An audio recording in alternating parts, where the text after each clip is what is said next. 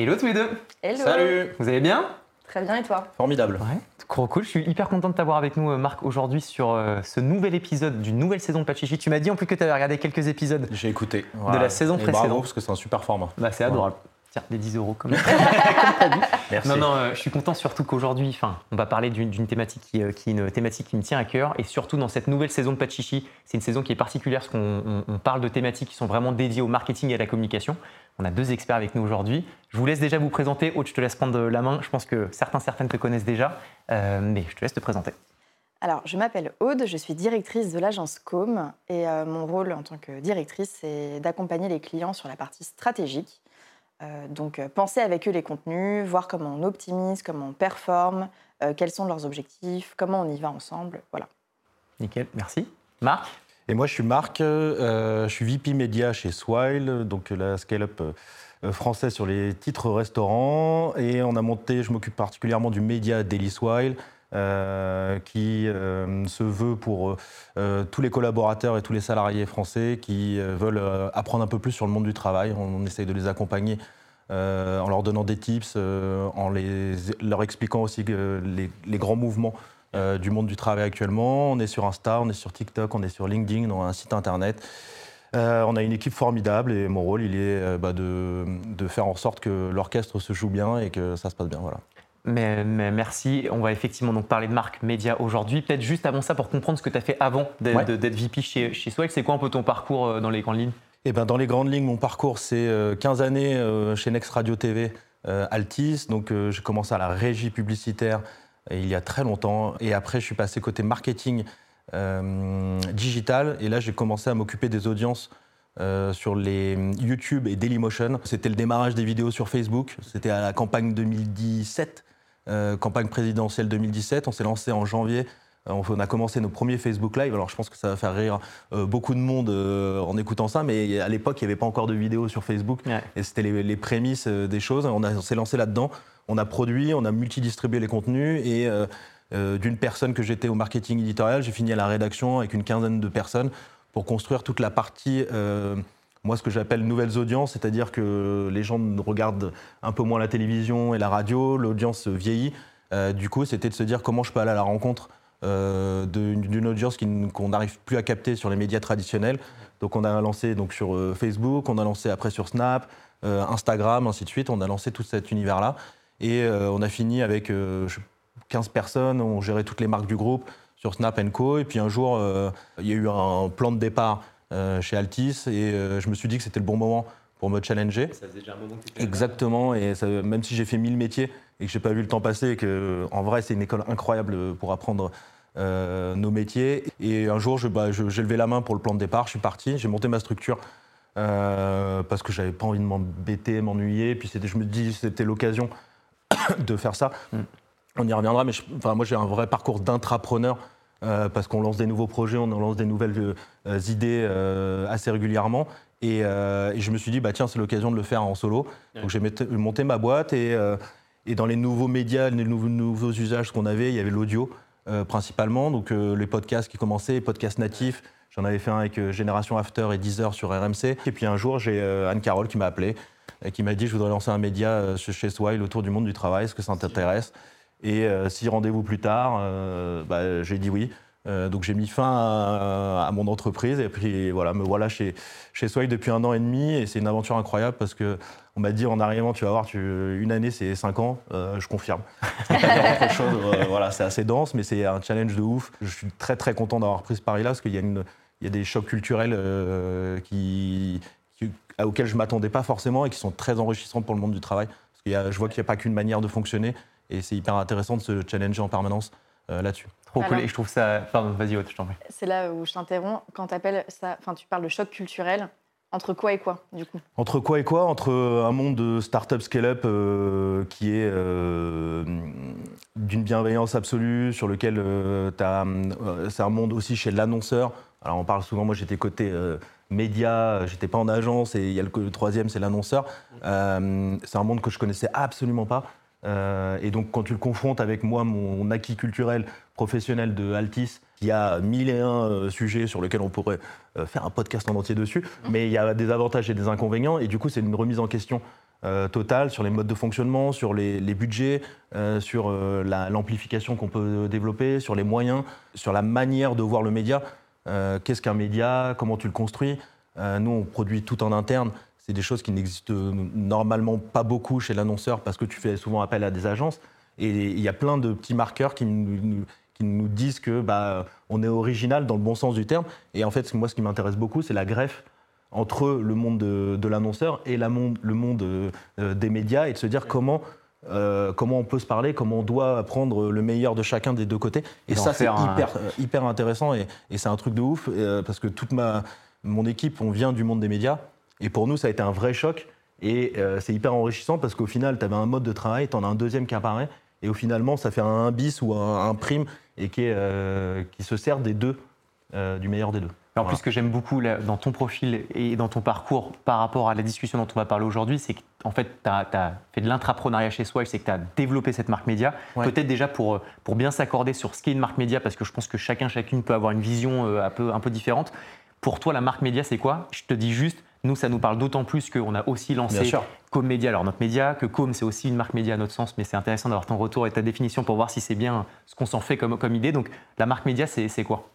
C'est une très bonne question. Euh, je ne sais pas si ça existe dans le Larousse, euh, définition officielle. Mais, Marc euh, Larousse, ça parle. ouais, moi, je vais vous donner celle de, de Marc Lloyd, en tout cas. Pour moi, une marque média, c'est euh, un. Alors, c'est marrant parce que déjà, je ferais plutôt l'inverse. Je parlerai d'abord du média avant de parler de la marque, parce que justement, pour moi, un média, c'est. enfin, un média de marque, pardon, ça va être de parler de tout l'univers qui est en lien avec ta marque sans parler de ta marque. Ouais. Et pour moi, ça, c'est un, un, cœur de business qui est essentiel et qui fait partie de la frontière qu'on a tout de suite établie euh, en arrivant euh, chez Swell, parce que c'était hyper important de, de, placer. Est-ce que c'est du brand content? Est-ce que c'est du content brand? Euh, Comment ça se place? Nous, notre vision, c'est de se dire on va parler du monde du travail en général, on va parler de tous les acteurs, tout le monde, mais on ne parlera jamais de Swile. Parce que c'est notre ligne dessus. Swile, c'est un acteur des titres restaurants, on fait très très peu de sujets euh, sur l'univers de la bouffe, parce que ça pourrait être ça. On pourrait se dire le premier essence, on fait un média de, autour de la bouffe euh, parce que ça marche. voilà. Euh, il y a plein de raisons pour lesquelles on n'est pas parti là-dedans. c'est très concurrentiel et puis c'était pas moi le projet que j'avais envie de développer et encore moins celui de Loïc Soubéran parce que c'est Loïc et Anne-Carole Kuhn qui ont imaginé ce procédé-là. Et en fait, bah non, en fait, l'idée, nous, on va parler du monde du travail au global. Soit il fait partie euh, des acteurs qui gravitent autour de ce monde-là. Il y en a mille et une entreprises. Donc pour hmm. moi, c'est ça un média, un, ouais, un média de marque, justement. Bah, on, est raccord et tu vois, c'est ouf parce que donc Swell, on connaît bien parce qu'on était, euh, comme avait fait une des premières campagnes de Launcher avant que ça s'appelle même Swell. Donc tu vois, autant te dire, ah avec Anne Carole d'ailleurs. Et, euh, et, tu vois, c'était très apparenté dans mon inconscient en les connaissant au, enfin, au sujet des tickets resto, pour faire très simple.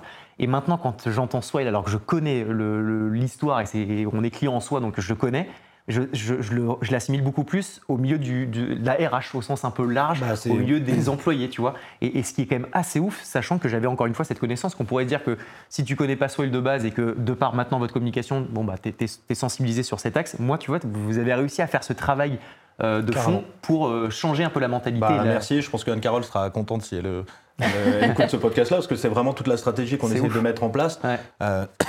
nous, on parle de l'expérience employée. Swile, en fait, c'est l'expérience employée. Euh, pour le moment, on se décline sur les titres restaurants. Toute la partie administrative qui est galère à gérer parce qu'il vous faut 1000 mots de passe, euh, parce qu'il y a 10 sites internet différents avec des usages différents, il n'y a pas une app euh, derrière, c'est pas user-friendly. Bah, le produit Swile, il est là. Il est justement pour capter l'expérience employée de manière opérationnelle, vous faciliter la vie. Donc ça, c'est le premier axe et c'est Swile. Mhm. Et le deuxième axe, c'est les mentalités.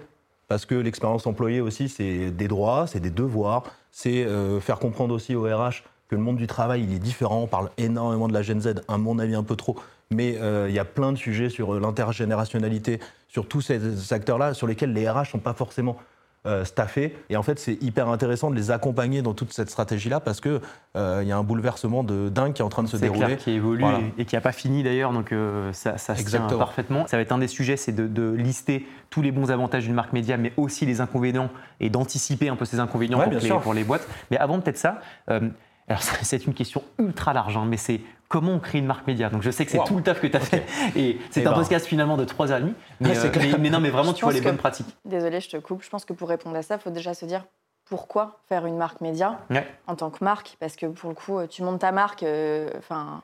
À la base, tu pars pas du tout sur un point de vue euh, média, alors qu'en fait, l'intérêt, je pense qu'il est vraiment clé, et c'est là où Daily Soil a vraiment compris quelque chose. Tu parles du monde du travail, vous avez complètement dépolarisé les points de vue. Mmh. Euh, c'est vrai qu'il y a une scission complète sur le milieu du travail sur plein de choses. Vous, vous avez vraiment accès là-dessus. Mais pour une marque, de manière générale, c'est intéressant parce qu'il faut qu'elle comprenne qu'elle parle pas que à des audiences, elle parle aussi et surtout à des publics qui s'informent, qui mmh. comparent, euh, qui vont aller chercher l'information parce qu'aujourd'hui, l'information, elle est clé, on l'a partout. Donc déjà, en tant que marque, se positionner avec un point de vue ou en tout cas apporter une valeur ajoutée sur un univers et s'effacer derrière cet univers-là, on peut penser que ça peut nous desservir, alors qu'en fait, c'est tout le contraire. Je trouve que ça permet de beaucoup mieux considérer la marque parce qu'elle se positionne avec un vrai volet d'expertise. Hmm. Alors, euh, totalement d'accord. Avec un petit bémol, il faut juste bien faire attention au positionnement. Oui. Euh, et dans ton média de marque, parce que euh, notamment si tu mets pas ton nom. Euh, nous, c'était une condition sine qua non quand on arrivait. Nous, on voulait absolument, nous, entre guillemets, journalistes, ou en tout cas du monde des médias, on voulait que notre nom de média s'appelle Swile. Euh, qui est le mot Swile dedans, parce que pour nous, ça participait à la notoriété. de, je pense qu'il y a des acteurs qui ont raté peut-être ce sujet-là, et de se dire comment tu arrives à associer ton média s'il ne s'appelle pas avec ton nom de marque. La, la, croisée, elle est quand même assez compliquée. Et pourquoi, pourquoi un média de marque En fait, y a, pour moi, il y a deux raisons euh, principales. Il y en a une qui est euh, le marché publicitaire. Je pense que les gens sont abreuvés de pubs, de, euh, de, une dinguerie. Euh, 1200, c'est ton œil par jour, et, enfin, voit 1200 contenus publicitaires. Et il y a une course à se dire, notamment sur le digital, je vais forcer avec un pré-roll non cliquable ou je vais t'accompagner dans ta lecture tu, de façon à ce que j'ai un taux de complétion à 70% et Enco. Et en fait, on a un marché qui, qui rattrape les usages avec de la technologie pour forcer les gens à avoir la publicité. Et, en, vrai, euh, et je crache pas dessus parce que j'ai travaillé 6 euh, ou 7 ans en régie, pour moi, euh, c'est fini. En fait, c'est plus possible. C'est pas parce que je vais regarder trois fois une même pub que je vais acheter cette bagnole-là qui doit coûter beaucoup trop cher pour moi sur le sujet. Donc, du coup, en fait, il y, y, a ce phénomène-là qui, pour moi, en tout cas, c'est une conviction qu'on a, Swile et Daily Swile là-dessus, c'est de se dire il y a une autre manière de communiquer et qu'il faut aller informer les gens euh, plutôt que leur dire le, le, produit, le produit, la carte, la carte, la carte. Bah, on va essayer de faire différemment et on va vous accompagner sur un, des formats éducationnels, informatifs, sourcés, qui vont vous aider d'une autre manière. Et, euh, et, pour moi, ça, c'est hyper important d'aller travailler là-dessus parce que je pense que euh, Loïc Soubéran et Anne-Carole, ils ont toujours un temps d'avance. Et quand ils ont eu l'idée de monter ce média-là, c'était dans cette perspective-là. C'est comment tu travailles l'après-publicité en sachant que c'est loin d'être terminé, on fait toujours du media buying, il n'y a pas de débat là-dessus, et il faut qu'on en, voilà, exactement, il faut qu'on en fasse. C'est juste une autre manière de diversifier aussi notre présence à l'esprit euh, de, de, cette manière-là. Et puis après, il y a de l'autre côté un média de marque. En fait, c'est hyper important pour euh, bien informer euh, les gens dans leur quotidien, de leur donner la bonne information, de délivrer le avec un ton différent. Parce que, en vrai, de la même manière, on a brevé par la pub, mais au niveau de l'information, euh, c'est un délire aussi. Donc en, vrai, c'est de se dire, ah, il y a encore, encore un média de plus. Et moi, l'approche que j'ai, c'est de se dire, non, un média différent. Absolument. Et, et euh, quand soit il est arrivé sur le, les titres restaurants, il y avait un marché qui était déjà présent, des gros acteurs. Mais Loïc a imaginé quelque chose de différent, une autre expérience, euh, une Swile Touch dans la prise de parole. Euh, enfin, c'est des prises de parole comme disruptives, comme on dit. Euh, ouais, c'est faire de l'edutainment un peu. C'est comment tu vas éduquer, mais avec des formats qui sont divertissants, parce que c'est exactement ce que Et eh ben, Un média de marque, en fait, pour terminer là-dessus, pourquoi un média de marque Parce que aussi, ça permet de transférer l'ADN. Et nous, en fait, Daily Swile, on vend pas Swile, on vend l'état d'esprit de Swile la bienveillance au travail, être disruptif, oser, euh, briser les tabous, essayer de changer le marché, essayer de faire bouger les lignes de façon à ce que bah, l'expérience employée, elle, soit euh, finalement meilleure. Et c'est vraiment ça pour moi. C'est comment tu arrives à transférer l'ADN de ta marque mère vers ton média et que ton média soit vraiment indépendant pour autant. C'est là que votre communication, je trouve qu'elle est innovante pour le coup. Euh, parce qu'au lieu de penser à vendre sa marque ou son produit, donc au lieu d'être brand-centric ou product-centric, vous êtes vraiment audience-centric. Que veut voir la personne et comment je lui apporte ce contenu-là? Et la marque se ramène là-dedans, évidemment, parce que c'est la marque qui porte le propos, tu l'as dit avec le nom. Mm. Et je suis d'accord avec toi sur le petit bémol de mettre son nom. C'est là que tu l'abordais du coup sur la ligne édito, parce que vraiment c'est clé sur euh, une marque média, c'est euh, votre parti pris éditorial. Ce que tu apportes de différent, par exemple un Welcome to the Jungle qui va avoir euh, un autre parti pris, vous êtes plutôt concurrentiel sur la partie média pure on, pose souvent cette question-là. Moi, j'en rigole parce que je trouve pas. En fait, Welcome, ils font un boulot de ouf depuis des années. Euh, ils ont une ligne éditoriale et je pense qu'en vrai, il y a de la, au moins la place pour deux, euh, acteurs. On a une approche différente, on a un ton différent, euh, on a peut-être une audience différente et, et euh, je la connais pas forcément. Après, il y a 42 millions d'actifs en France. Oui. Euh, je pense qu'il y a un marché sur lequel il peut y avoir Clairement. deux places derrière. derrière. Et, et comme je le disais tout à l'heure, moi, faire comme. euh, Enfin, faire, pardon, pour le jeu de mots, mais euh, faire comme Welcome to the Jungle, désolé. Ouais. Euh, voilà, ça m'intéresse pas. Parce qu'ils le font, ils le font très bien. Moi, si j'arrive euh, demain, c'est pour faire quelque chose de différent, avec une autre touche, avec des incarnations, avec Ouais. un- une autre manière de, de fonctionner. Et c'est pas mieux, c'est pas moins bien. C'est pour diversifier l'offre. Exactement. Exactement. faut qu'on y aille petit à petit. faut qu'on aille toucher les, em- les employés et les salariés de manière générale euh, sur les réseaux sociaux. Mais si je leur parle tout de suite de reverse mentoring, ça, ça parle à personne. Mais par contre, comment tu peux t'appuyer sur l'expérience d'une Gen Z versus un senior et de donner des, des exemples types très concrets de, de ce qui se passe ou, euh, ou autre, bah, ça c'est hyper intéressant. Mais il faut que j'arrive à les, les catcher sur là où ils sont, c'est sur TikTok, c'est sur Instagram, avec des temps passés euh, qu'on connaît tous, euh, voilà, avec une difficulté à capter l'attention, sur un phénomène où tu arrives dans un feed où personne ne t'attend.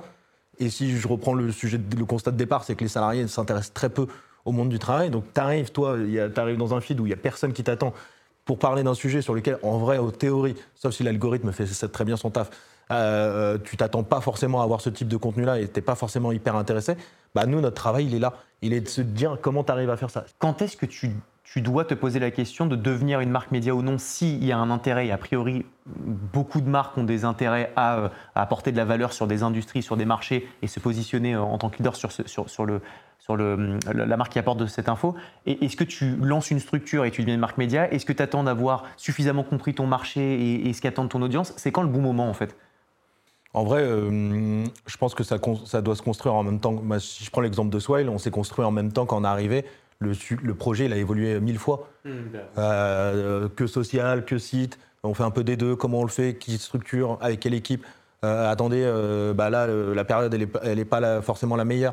Il y a mille et un sujets sur lesquels il faut qu'on a- t'arrives à, à bien prendre en compte. Après, la réalité, si j'ai plongé il y a un an et demi dans cette aventure-là, c'est que j'ai envie de dire que depuis un an et demi, euh, il faut lancer ce, ce type de format-là. Après, avec quels moyens? Bah, Ça se discute. Est-ce que tu le fais en interne? Est-ce que tu le fais en externe?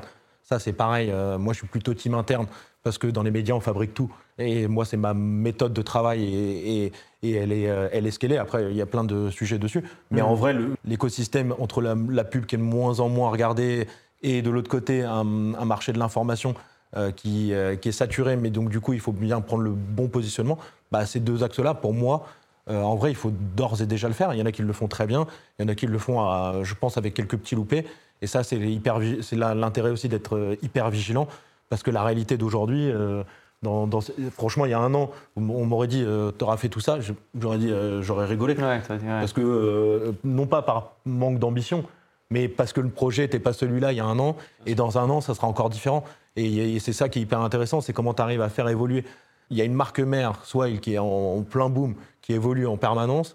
Tu es dans un marché du digital que vous connaissez tous très bien, qui est hyper mouvant.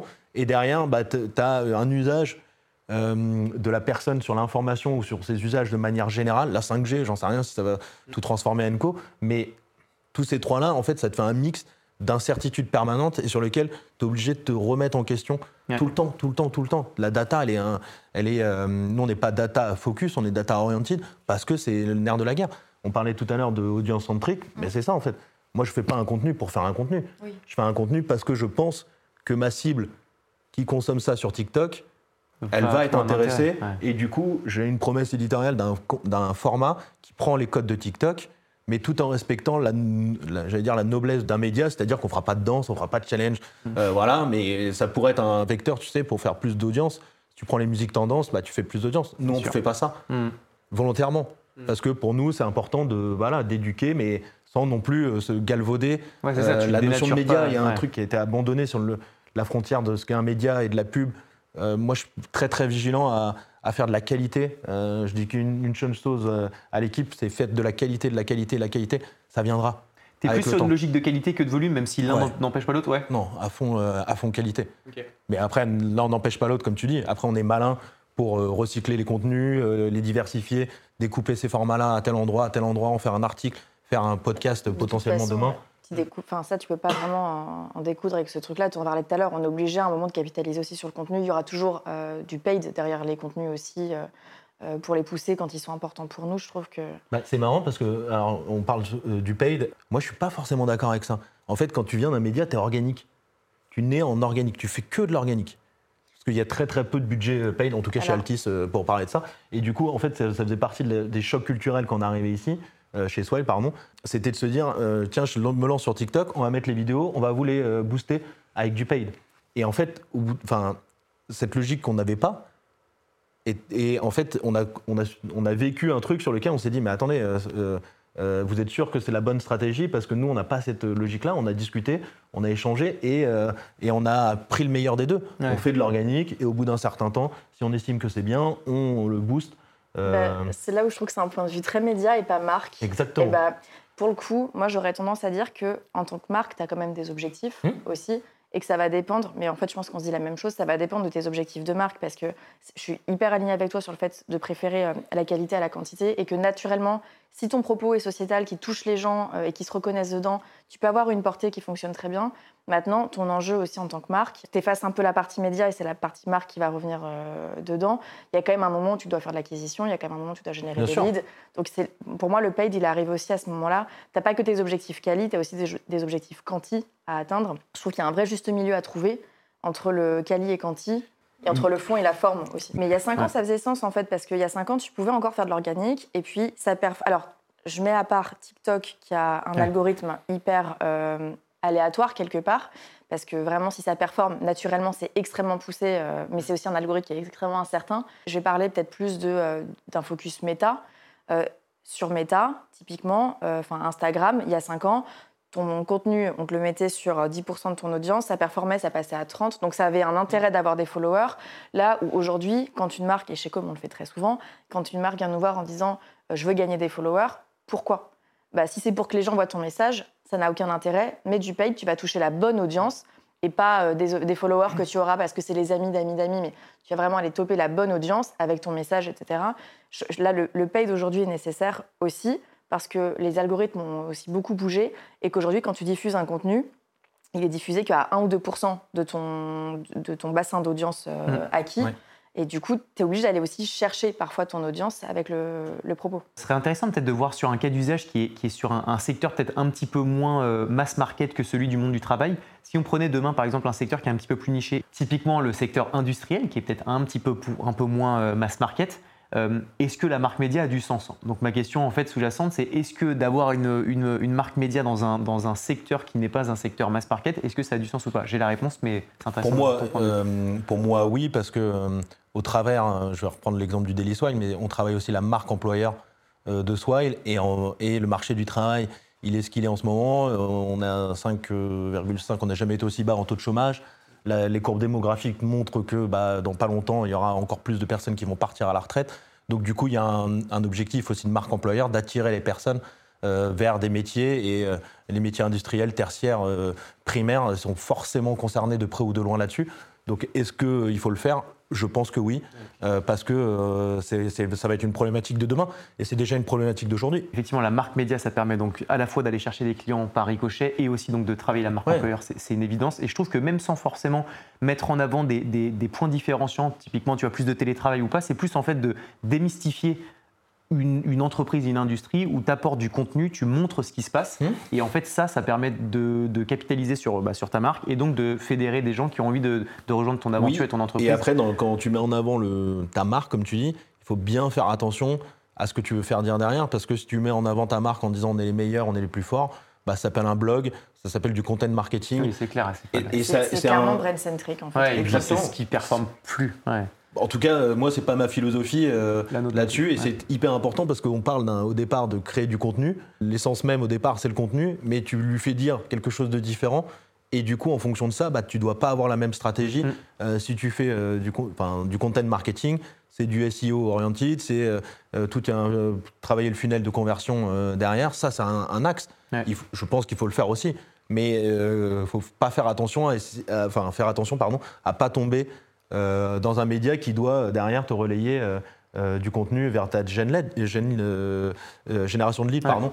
voilà. Et ça, c'est hyper important d'être bien clair et d'être bien précis. Et il y a trop de confusion qui ont été faites des deux côtés. Hmm. des médias qui intègrent de la pub sans vraiment le préciser, même si c'est marqué sponsorisé par, bah, euh, le commun des mortels, il fait absolument pas attention à ça.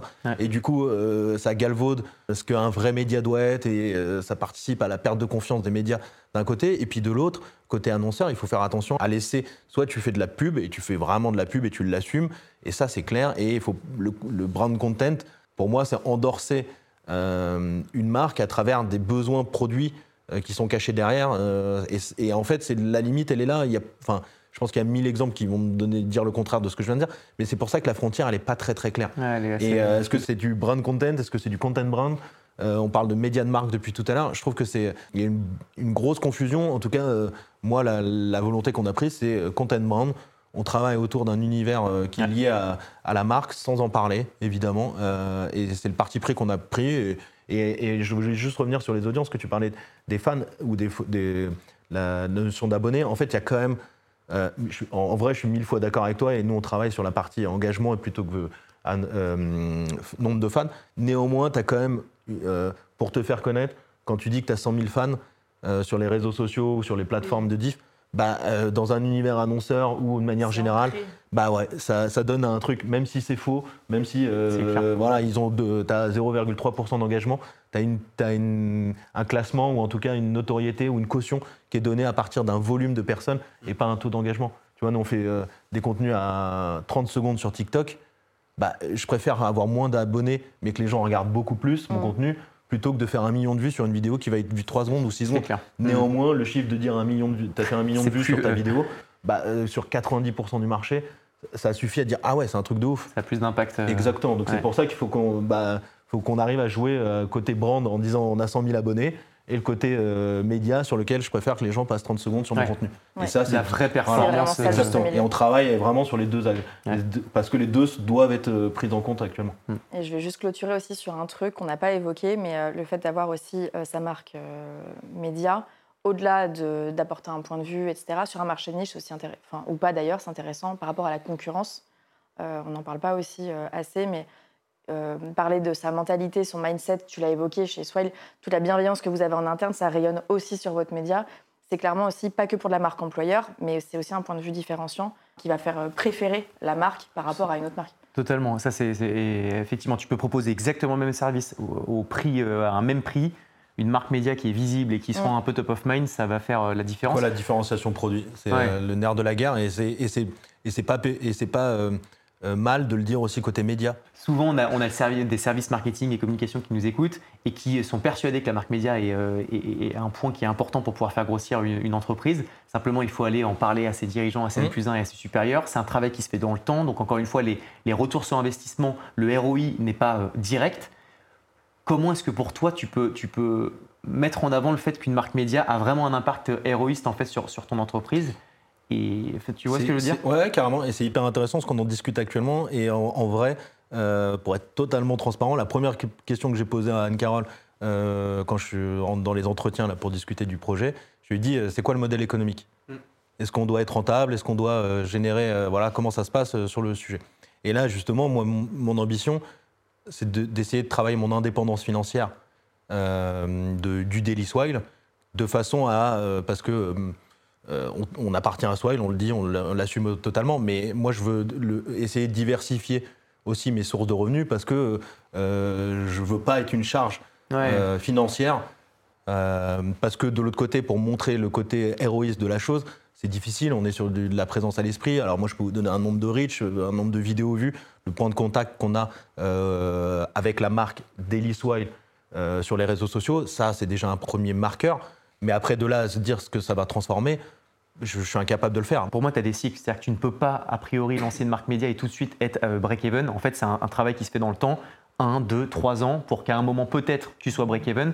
Et de toute façon, l'investissement, même si les KPI sont compliqués pour montrer, pour prouver le héroïsme, enfin le héroïsme mmh. des campagnes, en fait, tu as tellement de points d'entrée de, sur lesquels ça apporte de la valeur, au niveau marque employeur, au niveau de l'image de marque, au niveau certainement de la conversion, même si c'est pas palpable, qu'en fait, c'est pas un sujet. Ce qu'il faut juste garder en tête, je pense, c'est se dire que si tu y vas, faut y aller pour de vrai. Parce que tu vois, la, de la même manière qu'un podcast où il y a des personnes qui se disent je veux lancer un podcast qui fonctionne et qui s'arrête au bout du troisième épisode, en fait, non, c'est au bout du 15e ou du 20e que ça fonctionnera et que tout ton investissement qui a été potentiellement un peu à perte au démarrage te permet en fait de tout euh. compenser après. Mais, c'est, mais c'est, je pense c'est un travail éducatif nous qu'on essaie de faire auprès de nos clients, de leur dire si vous voulez partir sur de la marque média et qu'on vous le recommande, faut le faire, mais c'est dans le temps. Mais nous, en tout cas, notre parti pris, il est vraiment de travailler sur le, long terme.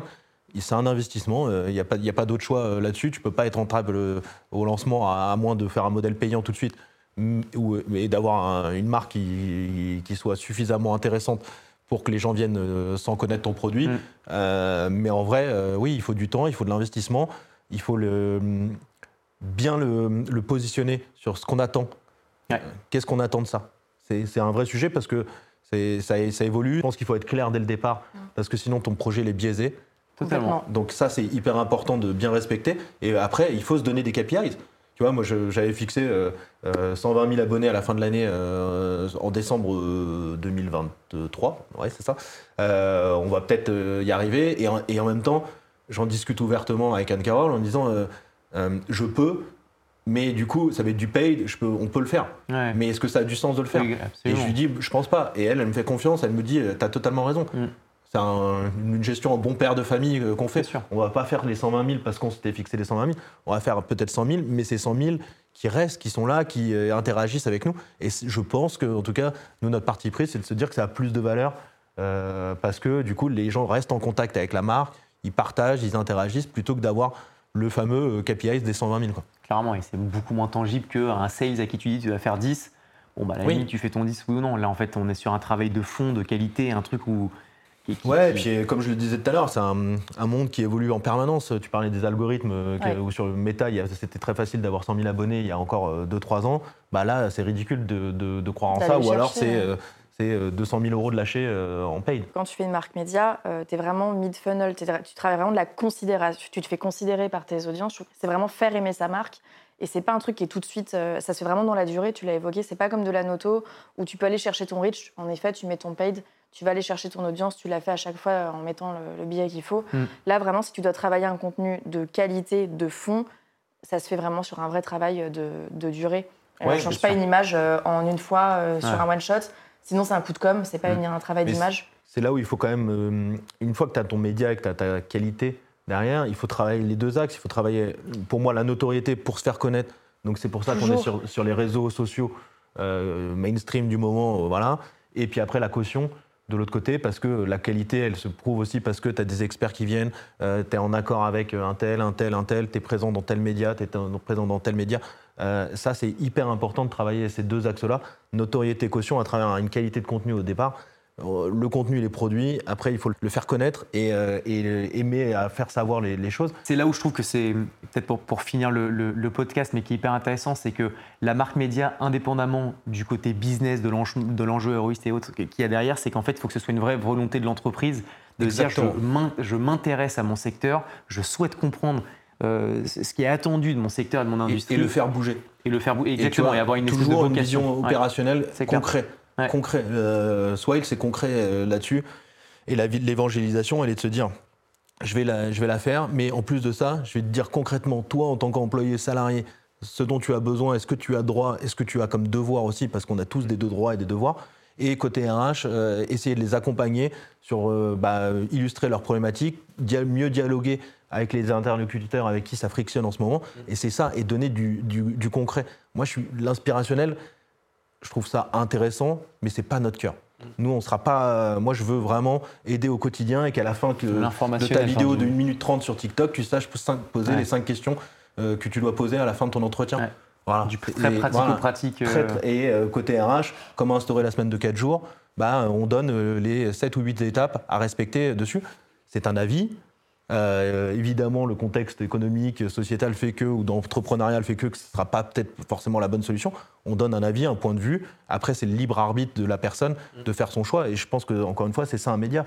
C'est de donner tous les points de vue dans la majorité des sujets, donner la parole à tout le monde, tous les acteurs. Et après, euh, toi, Harold, toi, Aude, quand tu euh, t'intéresser sur un sujet, bah, tu iras prendre le parti A, le parti B, le parti C, et tu feras ta propre analyse. Et c'est ça, en fait, le, le, le nerf de la guerre qu'on a, je pense, un peu trop galvaudé en termes de médias, c'est de donner tous les points de vue et à l'internaute de- d'essayer de se faire son, son propre libre arbitre. Parce que c'est comme ça que ça doit fonctionner, à mon avis. Sur ces très belles paroles, qui bon on te fera un extrait Ah, euh, pour clair. que tu puisses Oh, mettre sur putain. TikTok. Non, non, écoute, euh, merci beaucoup Marc pour euh, franchement Avec pour, grand euh, plaisir. pour tout ce podcast. Merci Aude d'avoir été là, même si toi tu connais la maison comme, comme jamais. Trop content de vous avoir reçus tous les deux. On- Où est-ce qu'on peut te contacter, Marc, si jamais tu as des. euh, Euh, personnellement, alors moi je suis sur LinkedIn, hein, Marc. Lloyd, euh, très original. Voilà. Puis après, abonnez-vous au Daily Swell surtout. D'une manière ou d'une autre, vous allez me retrouver peut-être pas derrière la caméra, mais en tout cas derrière les idées. on essaye de travailler là-dessus. Donc Daily Swell, Insta, TikTok et un site super cool euh, avec une UX de, digne de Netflix. Je le dis bien. C'est vendeur ou pas c'est- bien. Au moins les gens iront voir. Tu m'as balancé Voilà. les punchlines pour le, le titre putaclic. Exactement. Voilà. Merci en tout cas, c'était trop cool de discuter avec vous. Bah, trop cool. Merci à tous les deux. Merci à vous euh, d'avoir euh, écouté ce, ce nouvel épisode. Et puis on se retrouve bientôt pour deux nouveaux épisodes. Et puis bah, je vous souhaite une bonne journée. Tu es juste à côté de toi sur les bureaux de Swell. Toi, ça Exactement. devrait aller. Parfait. Merci. Ciao, ciao.